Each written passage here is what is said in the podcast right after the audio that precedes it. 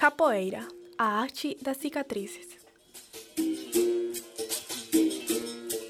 Se você é capoeira, não importa quem você é.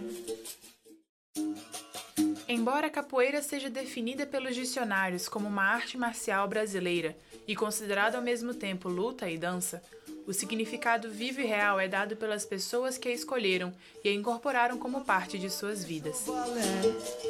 Eu defino como minha vida. Capoeira é algo que é tudo que eu consigo ver e fazer: movimentação, pensamento, filosofia de vida. Essa é a voz do Edson Sioff, mais conhecida como mestre polegar do projeto de extensão Capoeira da Ilha, da Universidade Federal de Santa Catarina, a UFSC. Ele afirma que, para os capoeiristas, a capoeira é uma filosofia de vida, pois seu costume é transformar em um guia tudo o que acontece dentro da roda. A palavra capoeira vem do tupi-guarani Caampueran e quer dizer mato ralo. Segundo Almir das Areias, em sua obra O que é capoeira, os escravos fugitivos se escondiam na capoeira, uma espécie de refúgio, onde armavam emboscadas contra os capitães de mato. Movidos pelo instinto natural de preservação da vida, os escravos descobriam no seu corpo a essência de sua arma. O sentido real dessa arte vem inserido na palavra liberdade. A capoeira pode começar sendo uma prática e depois ajudar nos processos pessoais dos capoeiristas, assim como aconteceu com o mestre Diogo, do grupo Cordal de Ouro de Florianópolis.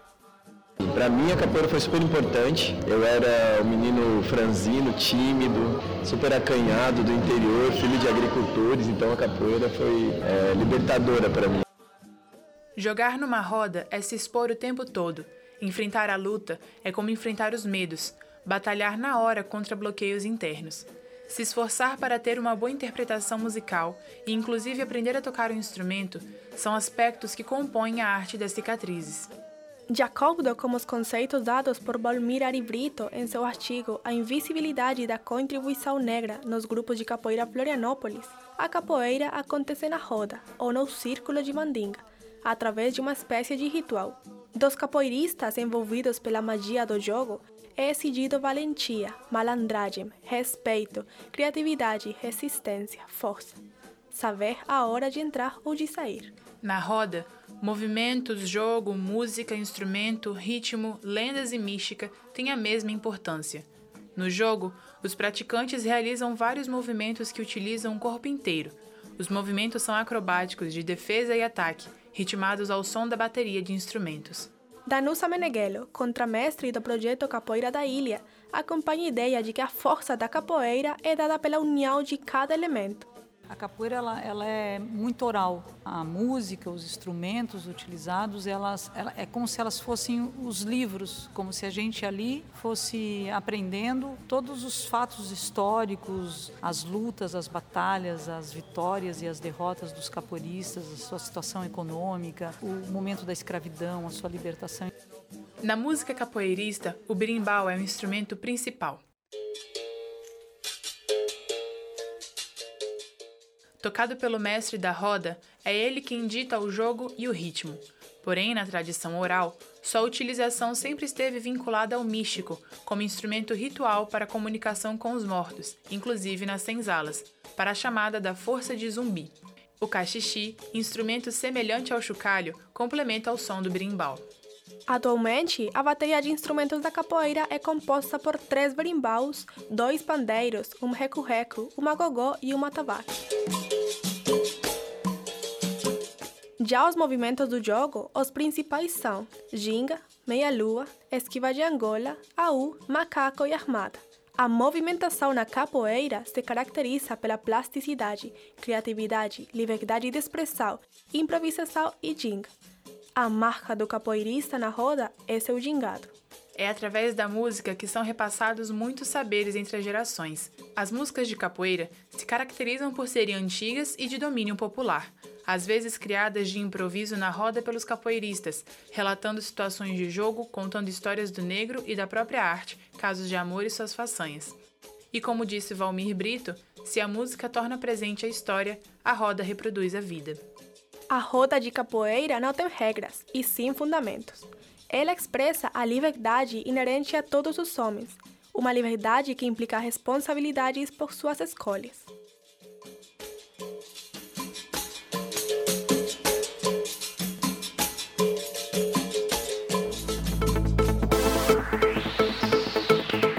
Continue ligado na programação da Rádio.UFSC.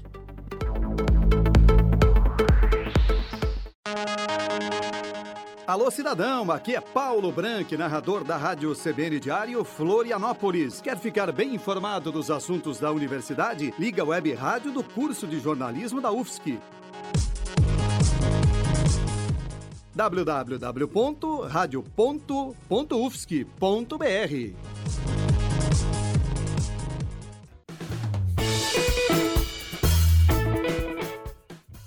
Rádio.UFSC. Para acompanhar nossa programação, curta nossa página do Facebook, facebook.com barra.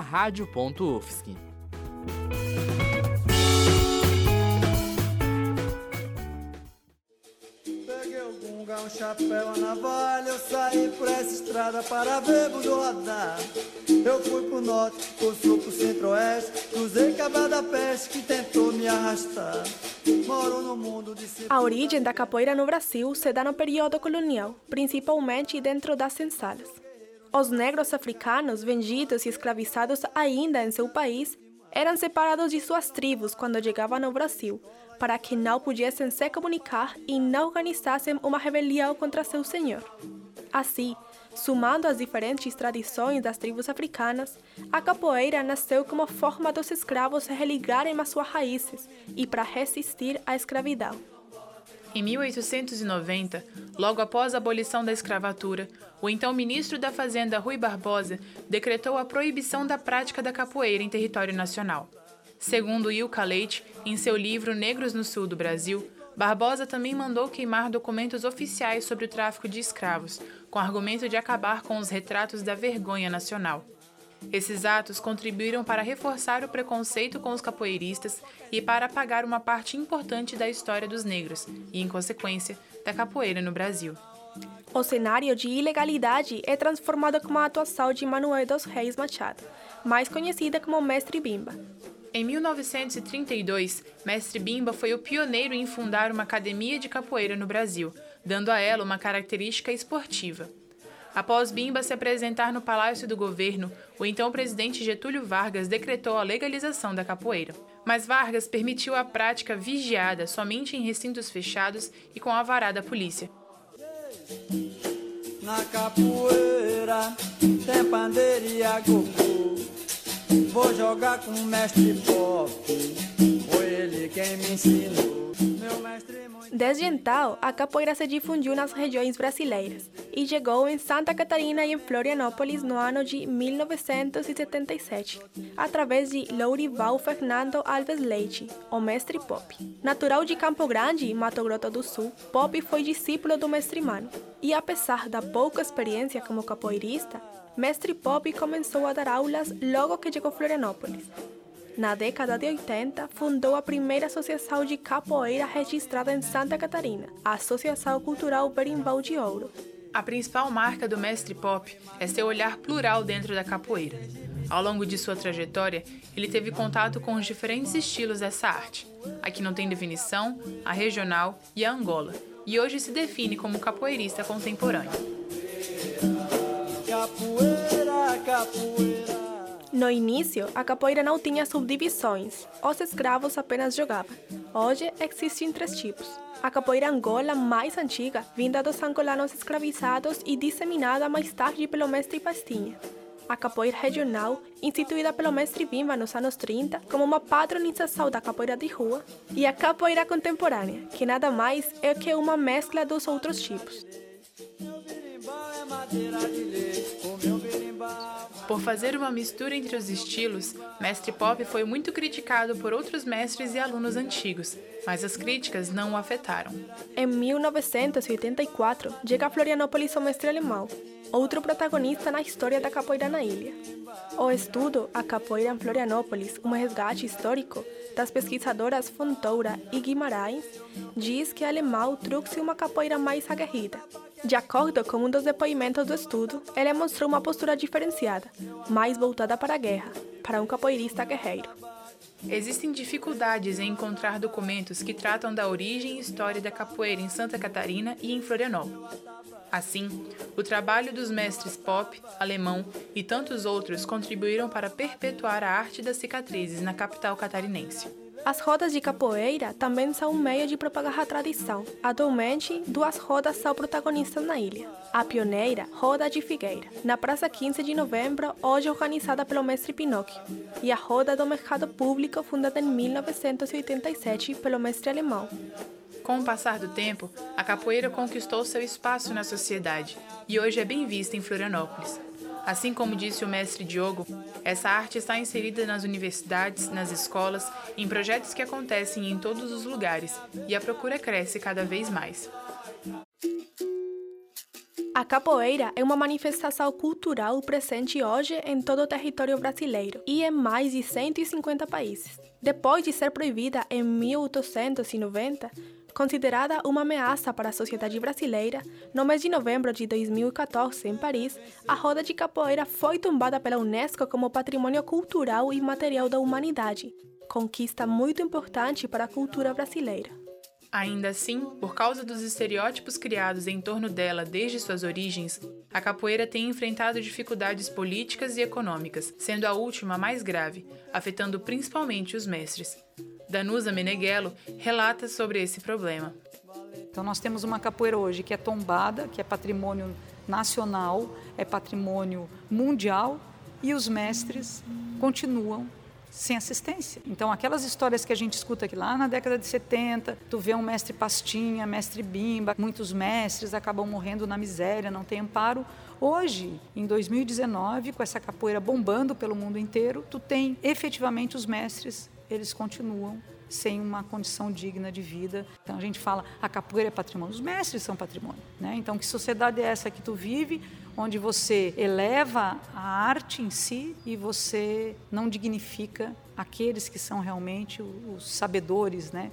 Os mestres são detentores dos conhecimentos tradicionais dessa manifestação e responsáveis pela transmissão de suas práticas, rituais e herança cultural.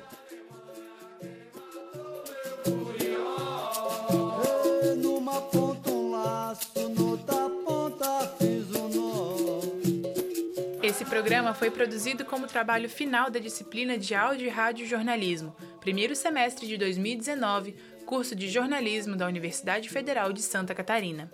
Músicas de fundo da autoria do mestre Pinóquio. Produção, redação e locução por Manuela Buitrago e Mariana Tomassi. Na técnica, Evelise Porto. Assessoria da monitora Tuana Raimondi. Orientação da professora Valciso Coloto. Rádio.UFSC, 20 anos. É jornalismo, é rádio e ponto. Tropeça em Bozó. Canarina.